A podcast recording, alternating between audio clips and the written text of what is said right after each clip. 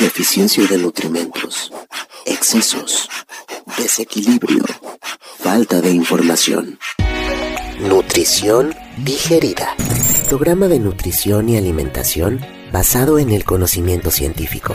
Aquí desmentimos mitos y combatimos la desinformación. Nutrición digerida por Ibero TJ Radio.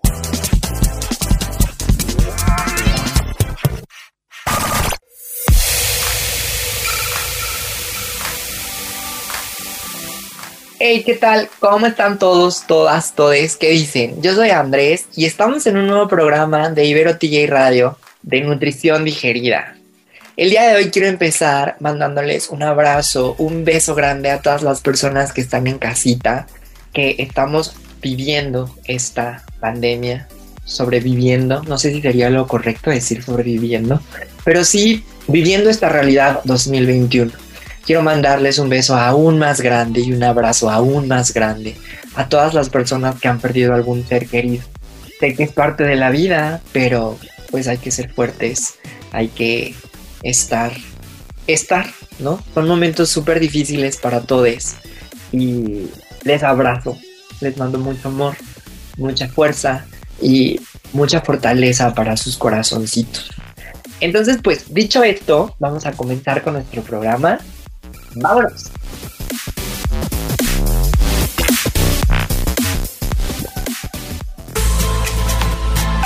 Las estadísticas sobre nutrición y alimentación nos dicen que grandes sectores de nuestra población tienen una nutrición defectuosa, ya sea por deficiencia de nutrimentos, por excesos, desequilibrios y por falta de información.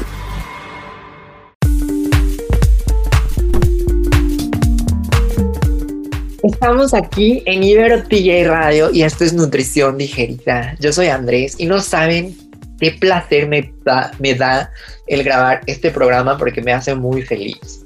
Este, el día de hoy vamos a hablar de uno de los macronutrimentos que yo creo que es uno de mis macronutrimentos más favoritos, pero también, pues son solo tres, ¿no? Pero también de los más ricos.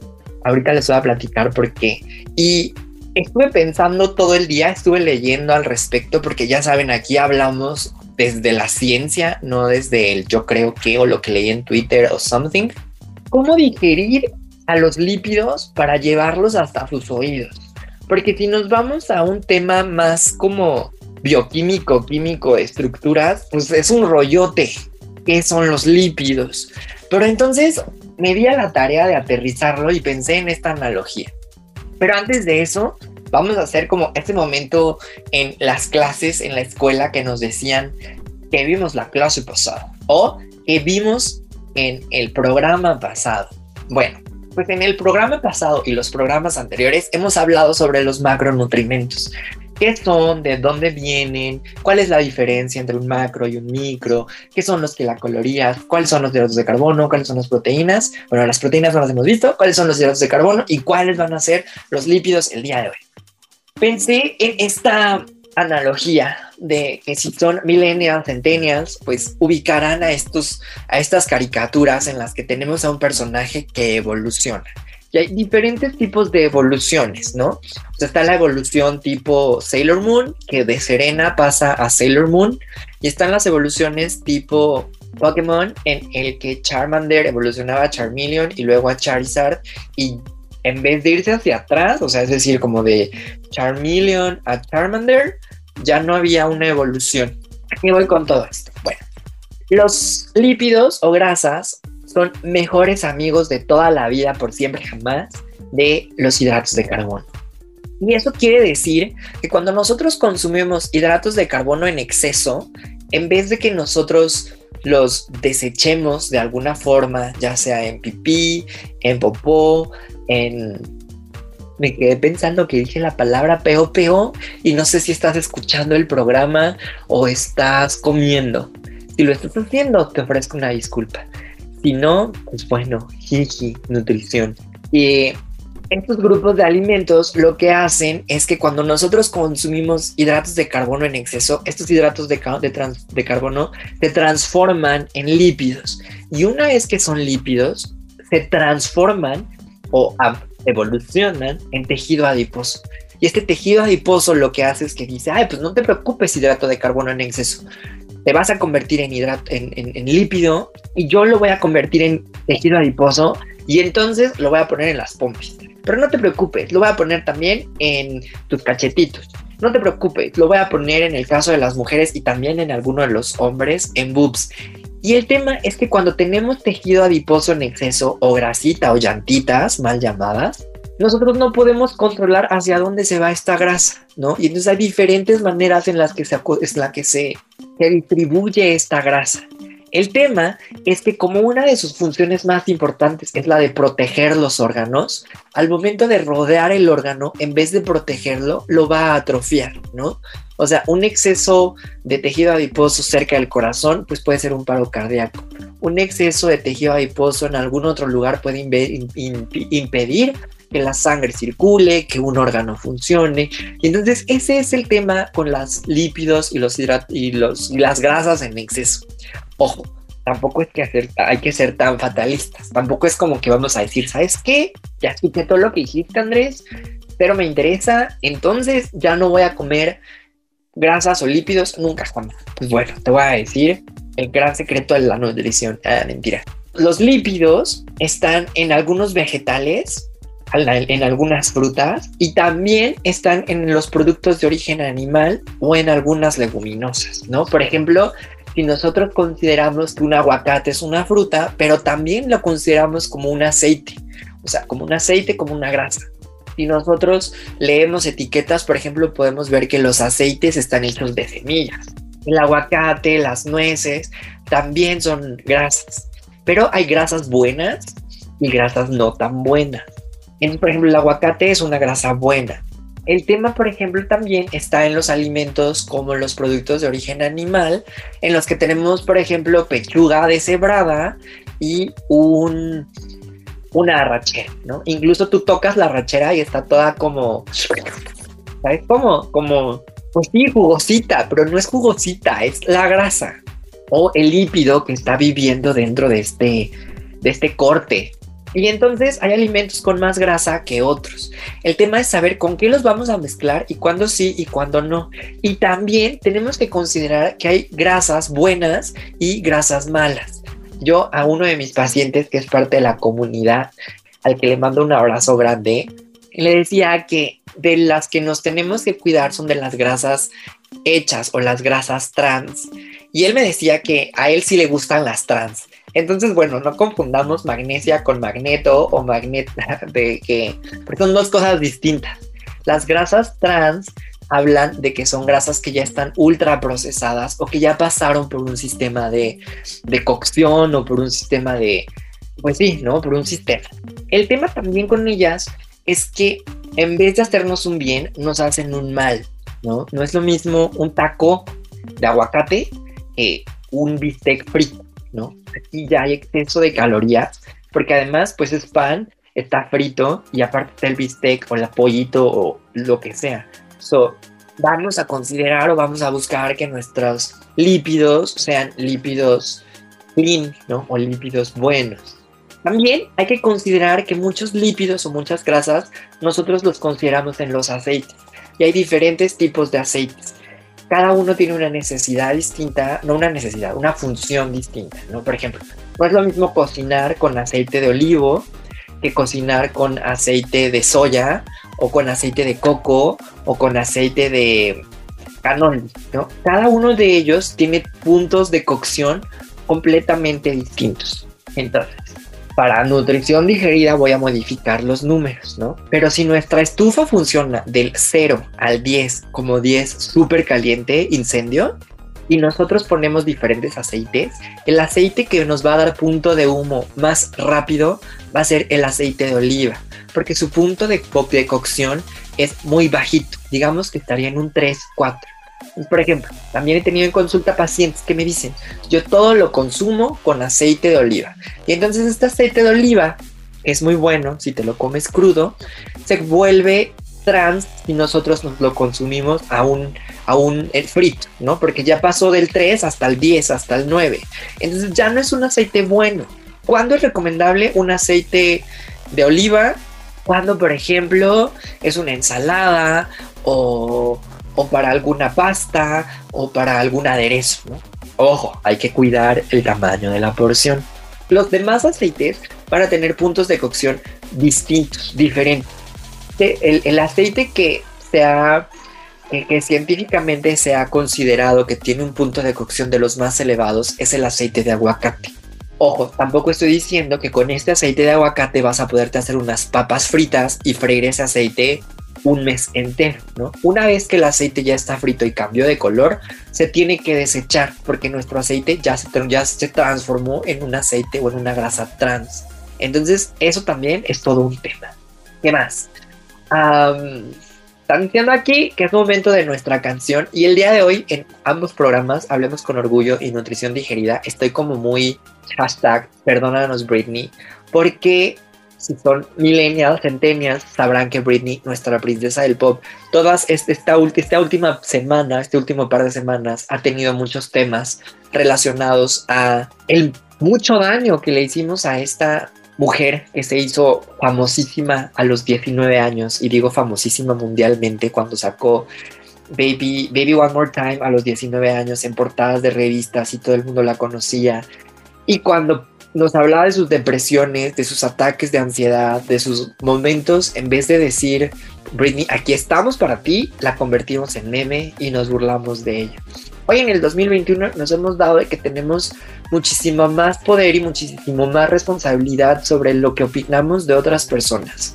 Entonces, hay una relación muy grande con los trastornos de, alimentación, con las conductas de riesgo, con la ansiedad y con la depresión y la alimentación. He estado muy, reflexivo al respecto. En un par de semanas vamos a hablar de eso justo porque pues hay una relación bien grande entre la alimentación y cada uno de nosotros, lo que hacemos, lo que pensamos, lo que sentimos, lo que comemos, cuando sí, cuando no, porque sí, porque no. Y entonces les decía, decidí hacer este, este, este homenaje a nuestra princesa del pop Britney Spears y el día de hoy les voy a poner esta que es una de mis canciones favoritas que se llama Perfume de Britney Spears. Hashtag Perdónanos, güey.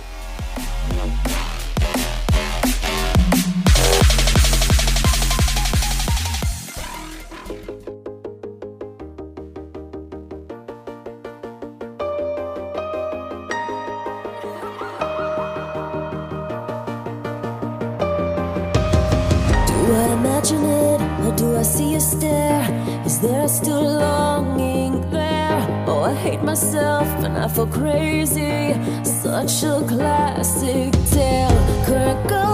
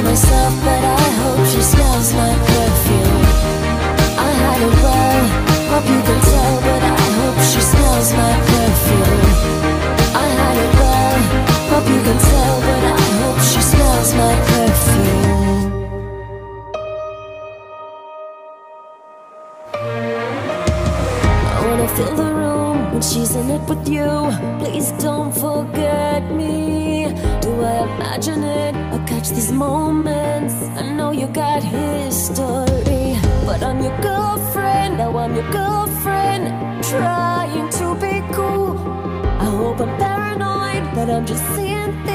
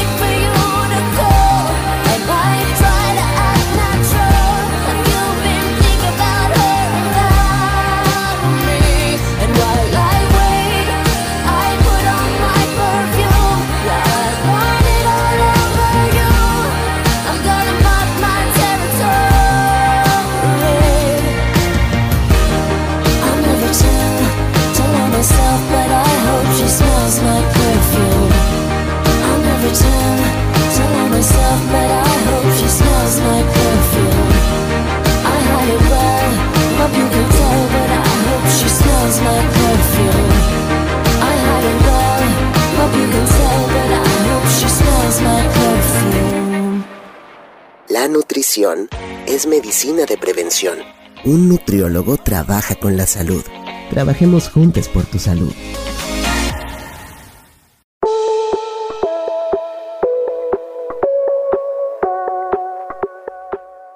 Vamos a tener nuestra sección de preguntas y respuestas. Acabamos de escuchar Perfume de Britney Spears, hashtag perdón Britney, por Ibero Radio.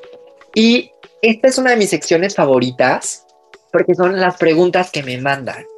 Entonces, ha habido muchas preguntas y les voy a platicar sobre ellas. Una de ellas dice que si los nutriólogos somos profesionales de la salud. Y esta pregunta incluso la convertí en un TikTok. Pues si me quieren chismosear en TikTok, arroba Neria en todas las redes del mundo mundial. Y yo les contestaba que sí, pero me enfoqué más hacia la parte clínica. Porque la nutrición sí tiene que ver, o si somos profesionales de, la, salud los nutriólogos, porque trabajamos con personas. Y la nutrición está basada en ciencia, entonces, todo está basado en el método científico. Es muy interesante porque lo que hace 10 años era, ya no es, y lo que es probablemente ya no será. Está en evolución constante y eso hace que la nutrición, pues de pronto sí las personas crean que nada más son lechuguitas de así. Pero también la nutrición tiene que ver con trabajar con personas sanas y con personas enfermas. ¿Qué significa trabajar con personas sanas? Bueno, con un niño, con un bebé, con una mujer embarazada, con una población, en el caso de salud pública, ¿no? A lo mejor con un kinder completo y crear una campaña, o el etiquetado, por ejemplo, o patologías como enfermedades renales, enfermedades este, gastroesofágicas, con diabetes o algo por el estilo. Entonces, ser nutriólogo es muchísimo más que solo clínica, ¿no? Presenta creación de nuevos productos, servicios en restaurantes, elaboración de menús. sí somos profesionales de la salud, pero no solamente somos eso. Muchas gracias por tu preguntita, me pareció muy interesante. La siguiente pregunta dice, ¿qué opinas del nuevo etiquetado? Híjole, una gran pregunta, porque en estos temas no tiene que ver la opinión de nadie. Lo que es, es. Es decir, no es como que de un día para otro dijeron, ah, pues vamos a hacer este nuevo etiquetado. No. Hubo un análisis previo que de hecho es una iniciativa que se toma de Chile. Entonces, se dieron cuenta de que visualmente era más fácil para los niños el que vieran un hexágono, un octágono. Eh, este, sé, que, sé que hexágonos son seis y octágonos son ocho, pero no me acuerdo cuántos tiene el etiquetado. Pero hoy es que para que vean que leo las preguntas y algunas sí las, las, las estudio y hay otras que me salen del corazón. Esta es una que me va a salir del corazón. Los octágonos son una iniciativa que se creó en Chile y México la retoma justo porque el 80% de las muertes de la pandemia tenían que ver por enfermedades crónicas, ¿no? Crónicas degenerativas como la diabetes, la hipertensión y alrededor de 100.000 personas anuales mueren por diabetes. Entonces, mucho de esto tiene que ver con el consumo de refrescos o de alimentos que tienen alto contenido calórico, pero son calorías vacías. Y pues México es uno de los países con más consumo de alimentos ultra procesados. Entonces, yo les decía que no hay alimentos fit ni alimentos fat. Eso es completamente cierto. Lo que sí hay son productos que son ni fit ni fat, ¿no? Simplemente son productos que consumidos en exceso nos dan una, ¿cómo se dice? Como una consecuencia muy grande como una enfermedad. Y entonces es todo un tema porque la idea de estos octágonos es justo que sean feos y que sean visibles. Antes teníamos las baterías que la gente decía, ay, pues no dicen nada. Sí dice, pero está comprobado en estudios que de 10 personas que la veían, que de 100 personas que lo veían, 10 lo entendían, 10 lo veían y solo 3 lo entendían. Entonces, en este caso, menos información es más información, porque tú vas a ver tu alimento y vas a decir, bueno, pues tenemos que este X que me voy a comer tiene cuatro sellos. Híjole, ¿me lo como? No me lo como. Y hay como una interacción como muy interesante porque esto se mide en salud pública, o sea, de que en, en nutrición de salud pública. No es como que vas a decir, o bueno, yo persona voy a decir, ay no, pues que yo sí me lo como, ¿qué me importa? Pero a lo mejor en una comunidad hay tres personas que no lo hacen y esas tres personas que no lo hacen terminan causando un impacto. Y eso es el impacto que en realidad nos interesa como salud pública, ¿no? O sea, es decir, si nos gastamos otra vez hacia nutrición digerida y en pesos en personas enfermas, pues el que nos gastemos nueve ya está increíble. Entonces, eso afecta a la población de México. O sea, es una estrategia poblacional que si bien va dirigida de persona a persona, pues está cañón, ¿no? Por ejemplo, estas etiquetas horrendas de las personas que fuman, yo no fumo, que, que tienen como... Son etiquetas bien feas. Y hay gente que dice, no, es que yo sí sigo fumando, a mí que me importa. Pero hay personas que dicen, no, yo sí dejé de fumar. No es como que si regresamos a 10 de 10, de 10 con uno de 10 es más que suficiente. Entonces, pues bueno, es, grandes preguntas, me encantaron. Y vamos a pasar al siguiente espacio antes de que se me olvide lo último que les quiero contar de los lípidos. Equilibrada, variada, suficiente, individualizada e inocua. Estas son las reglas de la nutrición.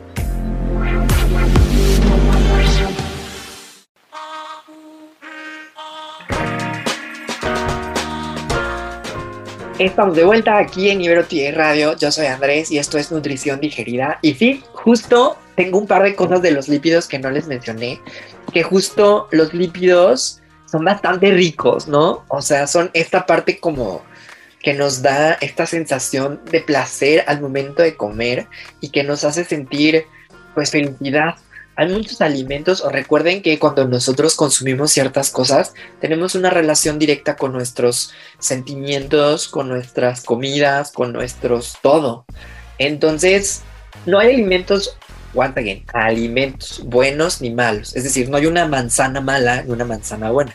Bueno, hay que preguntarle a Blanca Nieves, pero no hay alimentos buenos ni malos. El tema ya es cuando es un producto, ¿no? O sea, no es lo mismo una no sé, no quiero dar ejemplos como muy drásticos, pero espero que se entienda la idea. Pues nada, eso. Yo soy Andrés y esto fue Nutrición Digerida. No sé si les quedaron algunas dudas. Siento que, que hablé y hablé y hablé y hablé, pero es que hoy traigo una energía como super high. Entonces, ya saben, síganos en todas las redes sociales del mundo mundial, arroba Andrew TikTok, Instagram, Facebook, Twitter, arroba Nutrición Digerida, en Instagram. Y si tienen alguna duda, mándenme un mensajito, yo encantado de ayudarles. Les mando muchos rayitos de sol para que se active su vitamina D. Bye bye.